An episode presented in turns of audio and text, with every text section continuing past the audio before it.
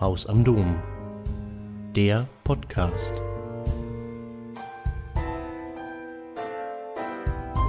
Ja, einen wunderschönen guten Abend. Einen wunderschönen guten Abend hier im Haus am Dom zu unserem nächsten christlich-buddhistischen Dialogforum. Heute Abend ist das Thema Gott oder die Fülle des Nichts. Dahinter verbirgt sich, um es ein bisschen praktischer werden zu lassen, ein Vergleich von zwei Großmeistern. Einerseits eine Person aus der, aus der christlichen Tradition, Meister Eckhart, den bekannten Dominikaner und Mystiker aus dem Mittelalter, und zum anderen den japanischen Reformer des Zen-Buddhismus Hakuin. Ein Buddhist, ein Christ heute Abend wieder hier auf der Bühne und wir werden in diesem Gespräch, wo um diese beiden Figuren ähm, Hakuin und Meister Eckhart ringen, zunächst einmal möchte ich meine beiden Gesprächspartner kurz bitten, ihre jeweiligen persönlichen Zugänge zu Hakuin und Meister Eckhart uns zu erklären. Vielleicht können Sie das auch nutzen, um zwei Sätze zu sich zu sagen. Was, was findet Sie fesselnd an diesen beiden Figuren? Ich möchte mit Herrn Stanier beginnen. Bitte, was finden Sie gut, was finden Sie spannend an Eckhart bzw. an Hakuin? Ich denke dabei an meine erste Begegnung mit Meister Eckhart. Das war in einer Zeit, als ich in Bonn für die Weiterbildung der Religionslehrer zuständig war. Und da habe ich äh, Pater Zapf, der in St. Augustin Professor für Religionsphilosophie war, eingeladen. Er hatte über Eckhart promoviert und er hat dann mit uns einen Nachmittag gestaltet. Und im Ablauf dieses äh, Nachmittages kam es zu dem Punkt, dass er erläuterte, wie Eckhart hinter den verschiedenen Gottesbildern äh, den Raum der Gottheit geöffnet hat. Und das mag äh, sehr äh, simpel klingen, so nach dem Motto, ja und, äh, für mich war das eine, eine Befreiung, wie ich sie in meinem Leben nicht mehr erfahren habe. Äh, das hatte damit zu tun, dass in diesem Moment meine ganzen Vorstellungen von Gott und äh, Ideen und auch meine existenzielle Auseinandersetzung mit ihm erstmal in sich zusammenfiel und sich ein großer Freiraum geöffnet hat. Carsten, möchtest du kurz deinen Bezug zu Eckhart und Hakuin kurz erläutern? Ja, ich fange vielleicht auch mit Eckhart an. Also was mich seit langer Zeit an Eckhart fasziniert hat, ähm, auch unter anderem akademisch in der Beschäftigung mit Heidegger zum Beispiel. Also dass, dass Meister Eckhart jemand ist in der christlichen Tradition, der an den Rand eines traditionellen metaphysischen Denkens gegangen ist und, und diesen Horizont erweitert hat in einer Weise, die ihn tatsächlich sehr stark bis zu einer gewissen Grenze, aber doch sehr stark in die Nähe buddhistischen Denkens, mahayanischen Denkens ähm, gebracht hat.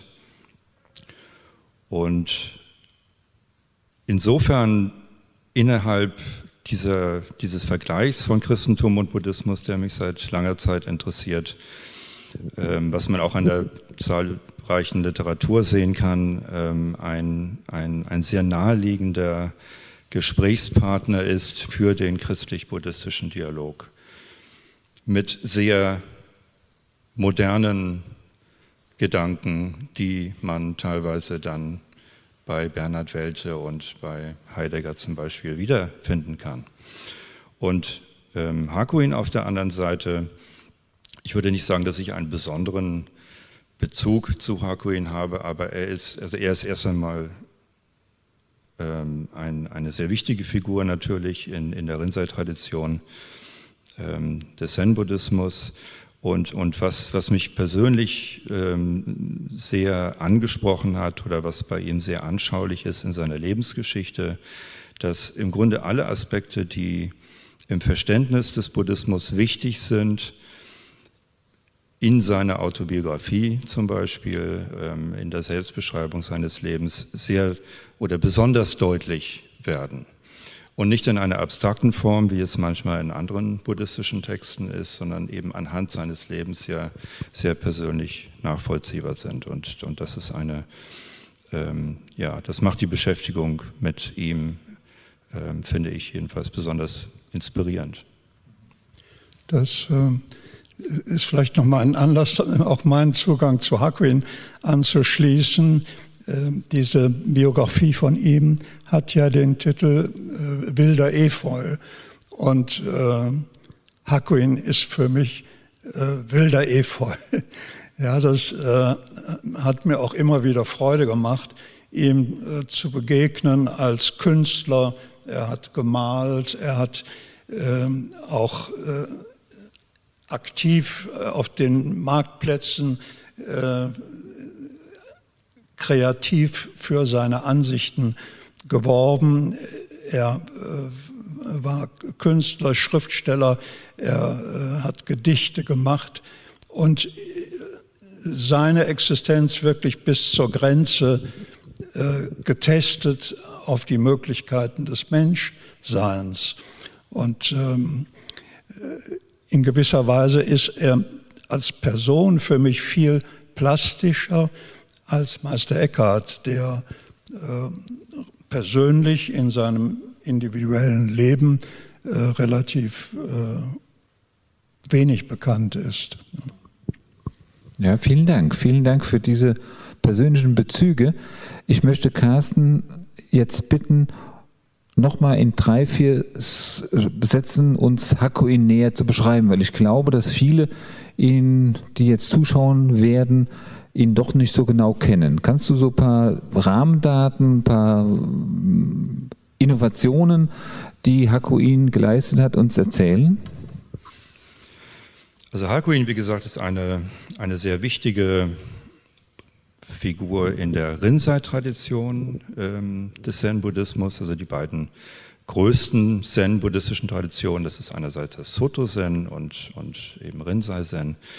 Und im, im 18. Jahrhundert wirkte er auf eine Erneuerung hin. Er war sehr unzufrieden. Er kam ursprünglich über seine Mutter aus der Nichiren-Tradition. Das ist noch eine andere buddhistische Richtung in Japan. Und, und ist dann Zen-Mönch geworden, weil er nach Belehrung eines Nichiren-Mönches über Höllenbereiche Angst hatte, in diese Höllenbereiche zu kommen und ähm, das war, so sagt er selber, die Motivation, um, um Zen-Mönch zu werden. Eine Motivation, das ist dann auch, sagt auch schon sehr viel aus, die er später aber dann sehr kritisch gesehen hat, weil es letztendlich eine egoistische Meditation ist, für sich selber ähm, das Erwachen erreichen zu wollen. Und er hat die Rinzai-Tradition neu belebt, kann man sagen, strukturiert, die äh, mit einem starken Fokus auf Koans. Eines der bekanntesten, ähm, du kennst das Klatschen, den Klang der äh, zweier klatschender Hände. Was ist der Klang der einen Hand? Äh, zum Beispiel, also er hat, er hat die, die Koan-Praxis neu strukturiert. Und was bei ihm sehr wichtig ist, ähm, dass er, wie Sie schon gesagt haben, auch ähm, ähm, sehr viel gelehrt hat und vor allem auch gegenüber Laien gelehrt hat, was nicht unbedingt selbstverständlich war. Also es war ihm sehr wichtig, ohne Unterschied allen Menschen gegenüber den, den Dharma zu verbreiten und letztendlich zum Wohle aller ähm, tätig zu sein als ein Aspekt dessen, was für ihn auch den erwachten Zustand ausmacht. Ja, vielen Dank erstmal. Herr Stongy, wie können Sie kurz in fünf Sätzen Meister Eckert uns präsentieren? Fünf Sätze. Ich denke, von seiner Biografie her, sein, sein Geburtsort, äh, suchen wir zwischen Gotha und Erfurt. Hohenheim, ein, heute ein kleines Dorf, könnte der Adelssitz derer von Eckehard gewesen sein. Also er stammt aus einem adligen Geschlecht. Ähm, wichtig an diesem Umstand ist die Tatsache, dass er als Ritter ein freier Mann war. Also er durfte ein Pferd äh, reiten, durfte Waffen besitzen und war neben einem Heer von Leibeigenen einer der wenigen Menschen, die sich frei bewegen und entscheiden konnten. Sein Zugang zum Kloster äh, liegt in seiner Wissbegier. Also er war ein neu, neugieriger Junge und äh, die Klöster waren damals äh, in Europa die Stätten der Bildung und ihn hat es nach Erfurt gezogen äh, zu den Dominikanern. Und ähm, ja, da hat er seine Laufbahn begonnen, ähm, die sich eigentlich aufteilt einerseits in ein wissenschaftliches Interesse, Auseinandersetzung mit der damaligen Philosophie, auch jüdische, islamische Quellen. Und die andere Seite war die eines äh, Reformators verschiedener Ordensgemeinschaften. Er war selbst Vorsitzender der dominikanischen Provinzen. Er hat viele Klöster äh, visitiert, also Untersuchungen angestellt, ob Menschen da zu ihrem persönlichen Entwicklung äh, sich aufhalten oder äh, ob es da Reformbedürfnis gibt. Von daher auch als Lesemeister, Magister wurde er in Paris, hat er seine Professur äh, begonnen und Lebemeister, äh, interessiert an Alltagsfragen der religiösen und aber auch der ganz praktischen äh, Erziehung. Es gibt innerhalb der Mystik immer wieder Beschreibungen von inneren Stufenwegen, die der Einzelne ähm, geht und ähm, sozusagen Etappen auf dem inneren Erkenntnisweg. Und ähm, da gibt es unterschiedliche Modelle, äh, was dann an innerem Reifungserfahrungen der Einzelne macht. Kennt Hakuin auch solche einen inneren Erkenntnisweg und wenn ja, wie beschreibt er ihn? Ja, das, ist innerhalb ähm, der verschiedenen buddhistischen Richtungen und auch innerhalb des Zen oder in, in China auch schon des Chan ähm, umstritten oder es gibt diese beiden Sichtweisen. Ähm, einerseits, dass die Erleuchtung etwas Plötzliches ist, andererseits, dass sie auf einem Stufenweg graduell sozusagen erreicht wird. Und ähm, bei Hakuin ist es sehr klar, dass er ähm, von einem, einem Stufenweg ausging, beziehungsweise auch davon ausging, ähm, dass die Satori-Erfahrung nichts Einmaliges ist, sondern etwas, das erneuert werden muss, das fortgesetzt werden muss und worüber wir später vielleicht noch etwas genauer sprechen werden. Was ihm besonders wichtig war, ist die Übung nach dem Satori. Also das Satori ist nicht etwas, das man erreicht und es ist vorbei, sondern der, die Übung hört im Grunde genommen nie auf. Es geht immer weiter und die, ähm, so eine, eine Struktur des Übungsweges kann man vielleicht ähm, bei, ähm, bei ihm anhand von drei Begriffen, die ihm wichtig waren, festmachen. Das eine ist Vertrauen. Damit fängt es an, nämlich das Vertrauen erst einmal in den buddhistischen Weg, wenn man sich darauf einlässt, wenn man sich auf den Weg begibt. Das zweite ist der Zweifel. Ähm, und, und der ist besonders wichtig. Das heißt, der Zweifel besteht in einem radikalen sich öffnen, im Grunde genommen für die Unverfügbarkeit, Unverstehbarkeit und man könnte vielleicht sogar sagen für die Heillosigkeit der Welt, in dem Sinne, dass es dort nicht etwas gibt, was vollkommen gewiss ist, woran man sich festhalten kann, auch der Zustand des Satori in dem Sinne nichts ist, woran man sich festhalten kann oder, oder festhalten darf aus soteriologischen Gründen, weil es insgesamt darum geht, Leid zu überwinden, das, das durch eine innere Haltung verursacht wird, das eigene Glück oder einen Zustand innerer Ruhe an etwas zu binden. Und diese Bindung loszulassen, muss sich letztendlich auch auf die buddhistischen Aussagen selber oder das Heilziel beziehen. Und der letzte Punkt dann nach dem Zweifel, dem radikalen sich öffnen für die Zweifelhaftigkeit von allem im Grunde, ist dann äh, Mut.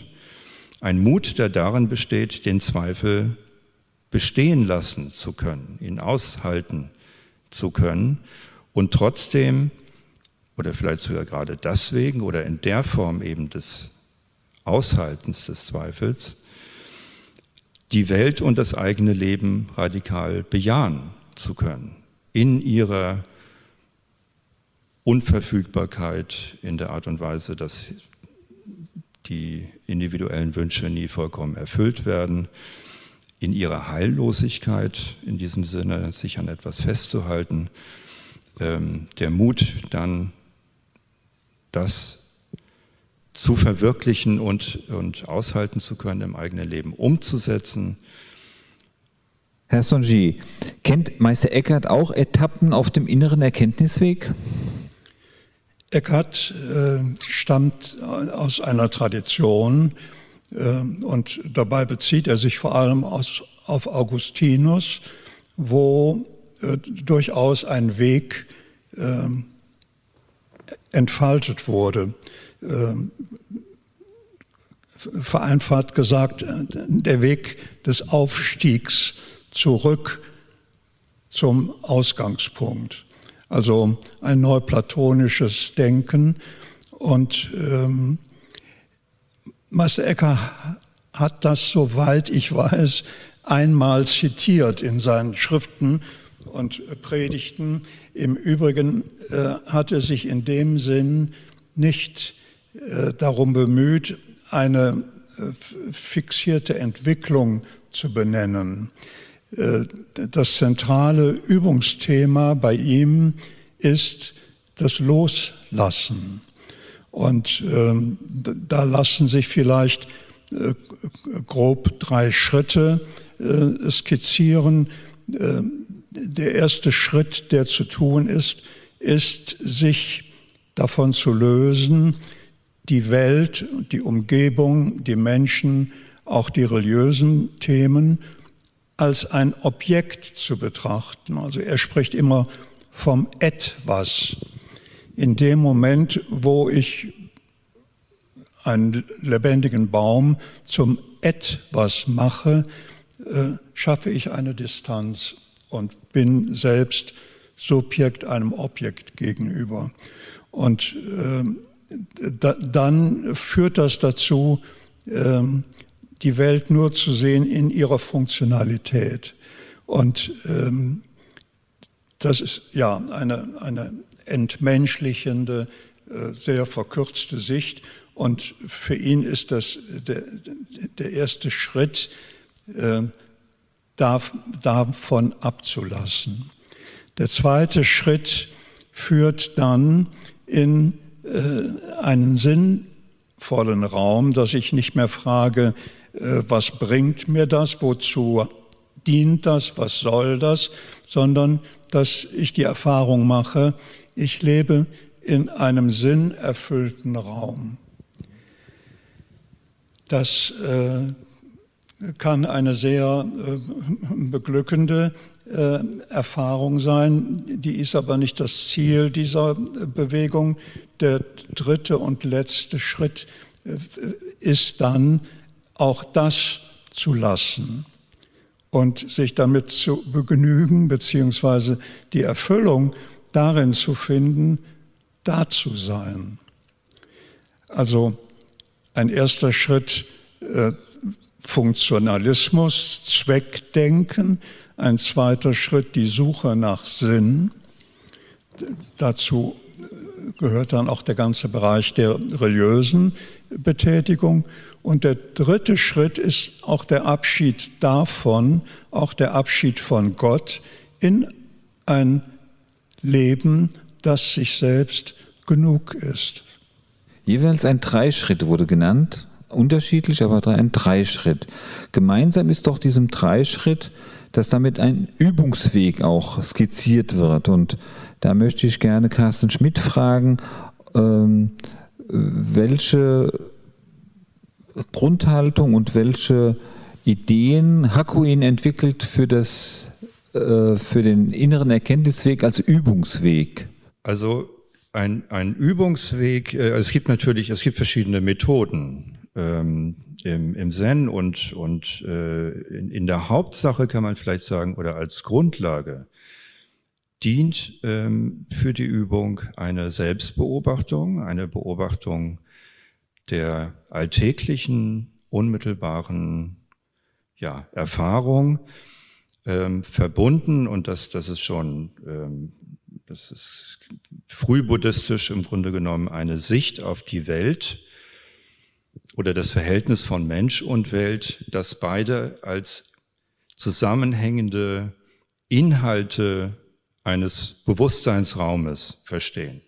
Also das, das ist schon frühbuddhistisch im Grunde genommen, ähm, die Welt phänomenologisch äh, zu betrachten und auch das eigene Selbst als etwas, das sich räumlich in Beziehungen mit den Dingen in der Welt, mit anderen Menschen und darüber hinaus der Welt insgesamt sozusagen konstituiert, als etwas, das aber immer auch im Fluss bleibt, das sich weiterentwickelt das, das keine Substanz hat, nichts, das man wirklich festhalten kann. Und die Beobachtung dessen und das Realisieren dessen und aufgrund der Beobachtung ähm, eine, eine veränderte Haltung zur Welt oder die Einsicht, dass das Leid letztendlich darauf zurückzuführen ist, auf eine Haltung, die versucht, einen, einen Zustand der Zufriedenheit abhängig zu machen davon, dass man etwas in der Welt festhalten kann, dass man es, dass man es greifen kann, dass man es festhalten kann oder dass man die Welt insgesamt hinreichend verstehen und kontrollieren kann. Und aus buddhistischer Sicht und auch Hakuin begegnet einem eine Welt, die, die einem nicht diesen Gefallen tut, die die eigenen Pläne immer wieder durchkreuzt, die sich letztendlich als flüchtig erweist, die sich immer wieder zurückzieht. Und, und in der Beobachtung die Haltung, die letztendlich, das wird dann klassisch buddhistisch und auch bei ihm mit den drei Geistesgiften, Gier, Hass und Unwissenheit. Das, die Unwissenheit meint hier ähm, die Unwissenheit um die, um die richtige Sicht auf die Dinge ähm, und die Ursachen des Leidens und, und Gier und Hass in Form von Anhaftung, was auf ein Ego zurückgeht. Und all diese leiderzeugenden Zusammenhänge zu durchschauen in der Selbstbeobachtung, das ist im Grunde genommen der hauptsächliche Weg. Und ein anderer Aspekt, der bei, in der Rinzai-Tradition und bei ihm sehr wichtig ist, ist die Koan-Praxis. Ähm, eins hatte ich ja schon genannt, ein ganz bekanntes, ähm, was dazu dient, den Geist sozusagen oder den Greifen, sowohl begreifen als auch im Begreifen im Sinne von kontrollieren, den, diesen Impuls des Geistes zu unterlaufen und sich der nicht greifbaren, nicht völlig verstehbaren und kontrollierbaren Unverfügbarkeit des Hier und Jetzt sozusagen radikal zu öffnen, loszulassen, auch völlig loszulassen. Das ist etwas, was hier auf sprachlichem Wege über, über Koans dann auch erreicht werden soll. Ja, vielen Dank. Im Westen und im Christentum ist jetzt eine solche ausgefeilte Übungsweg nicht so bekannt. Ist das bei Eckhart anders oder hat er auch wie seine vielen Zeitgenossen auf eine Wegbeschreibung, einen Übungsweg verzichtet? Eckhart hat äh, immer wieder ähm, darüber geklagt, dass Menschen Übungen äh, übernehmen, etwa zu fasten für eine bestimmte Zeit oder bestimmte Gebete zu verrichten oder Gutes zu tun. Ähm, in der Haltung, damit etwas zu erreichen, äh, letztlich mit Gott ein Geschäft zu machen. Äh, nach dem Motto, ich äh, bringe dir meinen Einsatz und ich erwarte von dir, dass du meine Bitten erfüllst. sein, seine Intention richtete sich mehr darauf, Menschen von dieser Haltung abzubringen, als dass er selbst einen Übungsweg propagiert hätte. Was er immer wieder äh, angeregt hat, war loszulassen, Vorstellungen, Wünsche zu lassen und wahrzunehmen, was ist. Ich möchte gerne auf das Ziel des inneren Erkenntnisweges kommen. Im buddhistischen Kontext spricht man ja von Satori, das hat Carsten Schmidt schon angesprochen, oder Sunyata. Und äh, wenn ich Meister Eckhart richtig verstehe, äh, ist er ein deutlich früherer leb, gelebter Mann, der noch ganz im Kontext des Mittelalters sich bewegt, ist es eindeutig und ganz klar Gott oder die Gottesgeburt im Einzelnen. Ähm, ich möchte Carsten zunächst einmal bitten, was ist das für eine Seinsqualität, dieses Satori-Erfahrung, dieses Sunyata? Also Shunyata ist nochmal, das ist ein Sanskrit-Begriff, Shunyata eigentlich, also ein, ein Nomen, ähm, das heißt Lehre oder Leerheit. Und das hatte ich schon ein bisschen angedeutet, das ist im Mahayana-Buddhismus dann vor allem ein zentraler Begriff, der die, ein grundlegender Begriff, der die richtige, also im soteriologischen Sinne zum Überwinden der Anhaftung, richtige Sicht der Welt beschreibt, auch einerseits auf der Grundlage von, von Beobachtung, dass man, das ist zumindest die Aussage, nichts in der alltäglichen Erfahrung oder überhaupt in der Erfahrung findet, was aus sich selber unabhängig von anderem existiert, das also sozusagen ein absolutes Eigensein hat. Ähm, und, und die Vorstellung dessen aber ist auch soteriologisch zu überwinden, weil sie Anhaftung erzeugt, weil sie den Impuls verstärkt, ich kann glücklich sein, wenn die Welt so ist oder wenn ich das festhalten kann, was ich gerne, was ich gerne hätte und das fernhalten kann, was ich, was ich nicht gerne hätte. Aus buddhistischer Sicht funktioniert das nicht. Das heißt, der Begriff der Leerheit und dazu gehört ein Komplementärbegriff, nämlich abhängiges Entstehen. Die sind gleich wichtig und das gilt für überhaupt alles aus mahayanischer Sicht und auch aus der Sicht des Zen-Buddhismus, dass alles in in, innerhalb der Erfahrung, also überhaupt alles, was die Welt und das Sein und das Seiende für uns in irgendeiner Weise eben, wie es uns gegeben ist, was das ausmacht, dass sich dort nichts findet, was aus sich selber heraus existiert, das einen festen Wesenskern hat, sondern alles existiert verbunden mit anderem.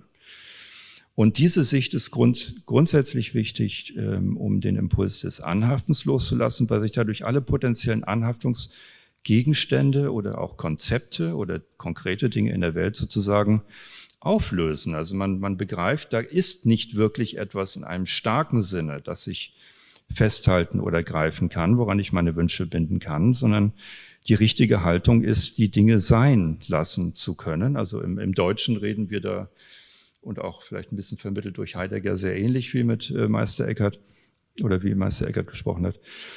Und, und Satori ist dann im japanischen, im Zen-Buddhismus ein Begriff, der, der einen erwachten Zustand beschreibt, der das Realisieren der Leerheit unter anderem und, und von abhängigem Entstehen und dem Überwinden von Anhaftungen voraussetzt. Kommen wir zu Meister Eckhart.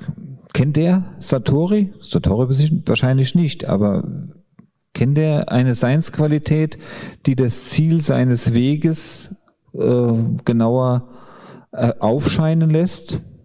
Vorhin fiel schon der Begriff der Gottesgeburt im Menschen.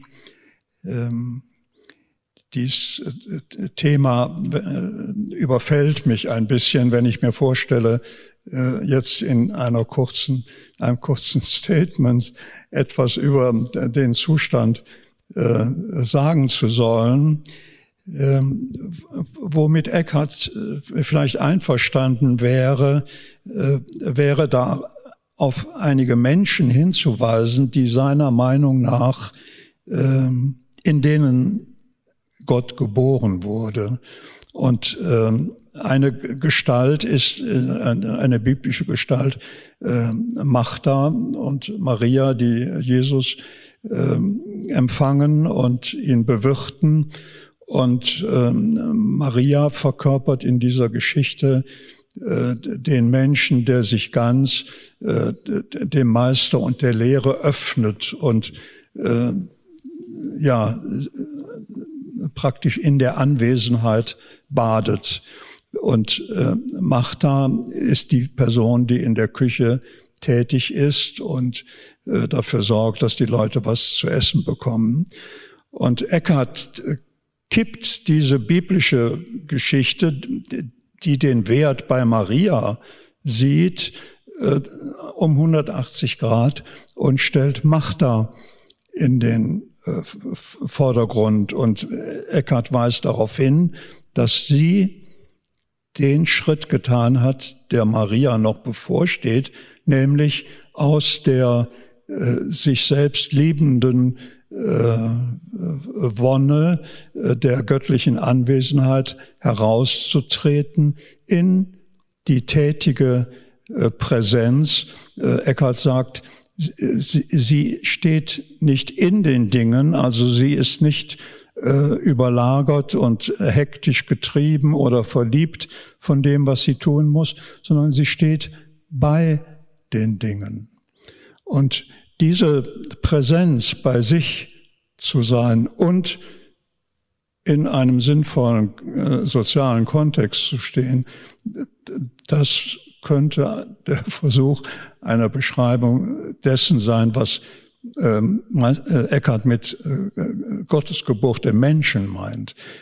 Das heißt aber doch, übersetzt nochmal, dass bei Meister Eckhart mit Blick auf das Ziel des inneren Weges die praktizierte Nächstenliebe, die konkrete Entdeckung Gottes in der Begegnung mit dem Bedürftigen steht ja, wenn hier von Schritten die Rede ist, dann würde ich sagen, als vorletzter Schritt. Der letzte Schritt wäre nicht mehr als Mitarbeiter der Caritas zu arbeiten, sondern als Mitarbeiter der sozialen Wohlfahrt. Also diesen Bezug zu einer christlichen Motivation oder einem äh, wie auch immer gedachten Gottesbild, der ist in den Augen Eckharts äh, zu verabschieden. Also es führt in eine Eigenständigkeit und Wertigkeit hinein, die auch den Raum der Religion verlässt. Aber damit aber auch den, sage ich mal, ähm, rein meditativen Weg bewusst überschreitet, indem er damit entgrenzt in den Alltag hineinwirkt.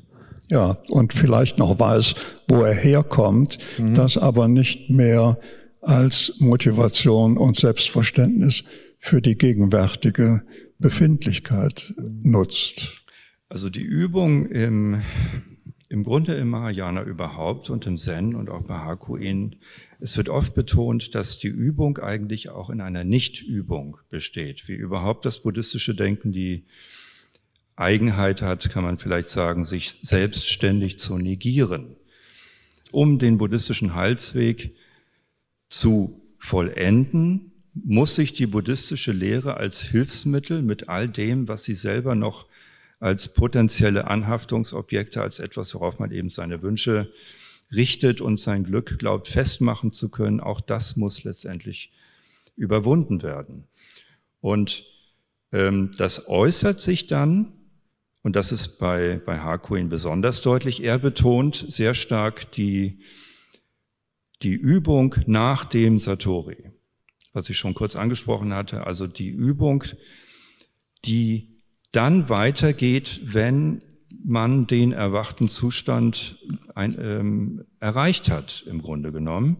Also er ging davon aus, dass das nicht ein, ein, ein ähm, endgültiges oder zumindest in seinem, in seinem persönlichen Leben waren das, waren das mehrere Erlebnisse immer wieder. Also das ist auch selber etwas, was sich sozusagen entzieht, was nicht ähm, aus der Sicht Hakuins, was man nicht erreicht und dann, dann ähm, ist im Grunde alles erledigt und man kann seine Erleuchtung genießen, sondern zu dem erwachten Zustand und, und als Ziel der Praxis, als Heilszustand dazu gehört, ähm, nach dem Satori zum Wohle anderer zu wirken.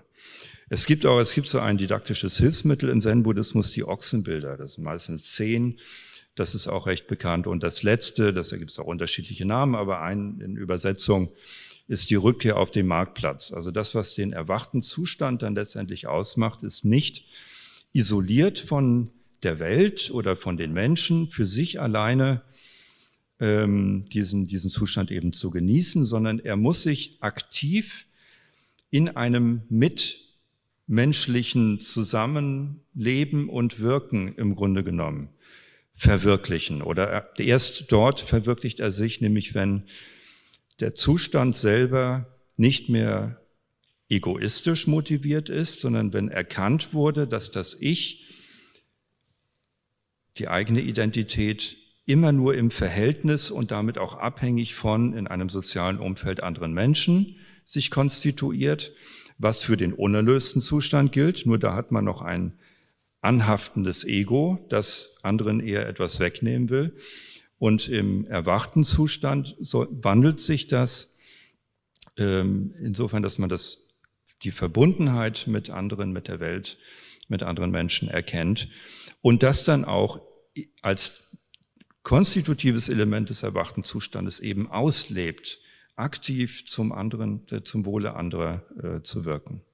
Die eigentliche Verkörperung des Erlösungsideals ist äh, der Bodhisattva, Nämlich ähm, insofern, dass in dieser eher mythologischen Sprache dann ausgesagt wird, ein Bodhisattva strebt letztendlich nicht danach, wie man es in den frühen buddhistischen Schulen überwiegend gemacht hat, das Nirvana zu erreichen und dann nicht mehr wiedergeboren zu werden, also den Kreislauf von fortgesetztem Leiden, fortgesetzter Wiedergeburt zu, für sich selber zu beenden, sondern als mahayanisches Erlösungsideal verkörpert der Bodhisattva den Wunsch, so lange in der Welt zu bleiben oder in die Welt wieder, in, das, in die sansarische Welt wiedergeboren zu werden, bis letztendlich alle Wesen erwacht sind, was da nie genau benannt wird, wann das sein könnte oder wie man sich das vorstellen kann. Also es geht vor allem um die Motivation. Das heißt, von Anfang an muss die richtige Motivation, um den erwachten Zustand zu erreichen, darin bestehen, das nicht für sich selber, sondern letztendlich zum Wohle anderer zu tun. Weil solange man das Erwachen Nirvana oder Satori für sich selber will, steckt man auch genau in dieser Denkweise, die verhindert, dass man es erreicht. Es ist im Grunde genommen nur der, ein Austausch von Inhalten, ob man sein Glück davon abhängig macht, dass man einen, einen guten Beruf hat und in der Familie alles stimmt oder so und man viel Geld hat, reich und berühmt ist, oder ob man den das, äh, ob man Satori erreicht. Also wenn man mit der gleichen Denkstruktur, wenn man die gleiche Denkstruktur die letztendlich für den unerlösten Zustand verantwortlich ist, auf das Heilsziel ausrichtet, erreicht man es eben gerade nicht. Also man muss es nicht egoistisch und letztendlich zum Wohle anderer, also aus dieser Motivation heraus ähm, versuchen anzustreben. Und das, das wird vor allem dann in der Figur des Bodhisattva verkörpert. Was ich in dem Zusammenhang vorschlagen würde, wäre die grundlegendste Form buddhistischer Meditation überhaupt, oder eine der grundlegendsten, ähm, äh, nämlich eine, eine Atembeobachtung. Ähm, ein, ein achtsames Verweilen auf dem Atem und, und das ist so, so simpel es ist und was wird in allen buddhistischen Traditionen praktiziert, aber eben ganz zentral natürlich auch ähm, im, im Zen-Buddhismus und im Rinzai-Zen.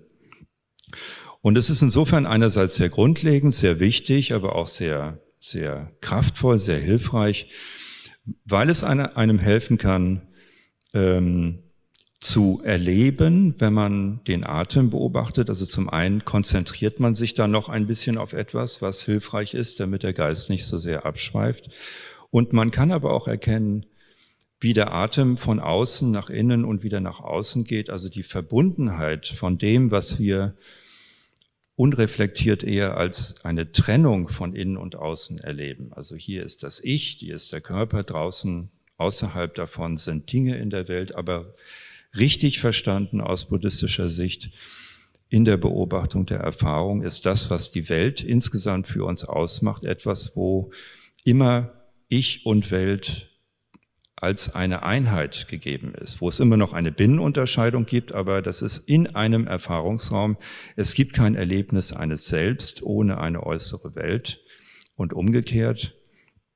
Und was ich als ich erlebe, wird auch durch das, was mir in der Welt begegnet, mit konstituiert, ist abhängig davon. Und die reine Beobachtung des Atems kann dabei helfen, ähm, das machen wir jetzt vielleicht zwei Minuten, ähm, dass wir uns gerade hinsetzen. Wenn man die Möglichkeit hat, natürlich vielleicht auf den Boden, aber hier einfach gerade und sehr vereinfacht. Und ohne den Atem irgendwie beeinflussen zu wollen, ihn natürlich strömen lassen, einatmen und ausatmen und einfach nur auf das achten, was man gerade spürt in dem Moment, was da ist, was man als innerlich erlebt und was man als äußerlich erlebt und vielleicht was man dann als verbunden erleben kann.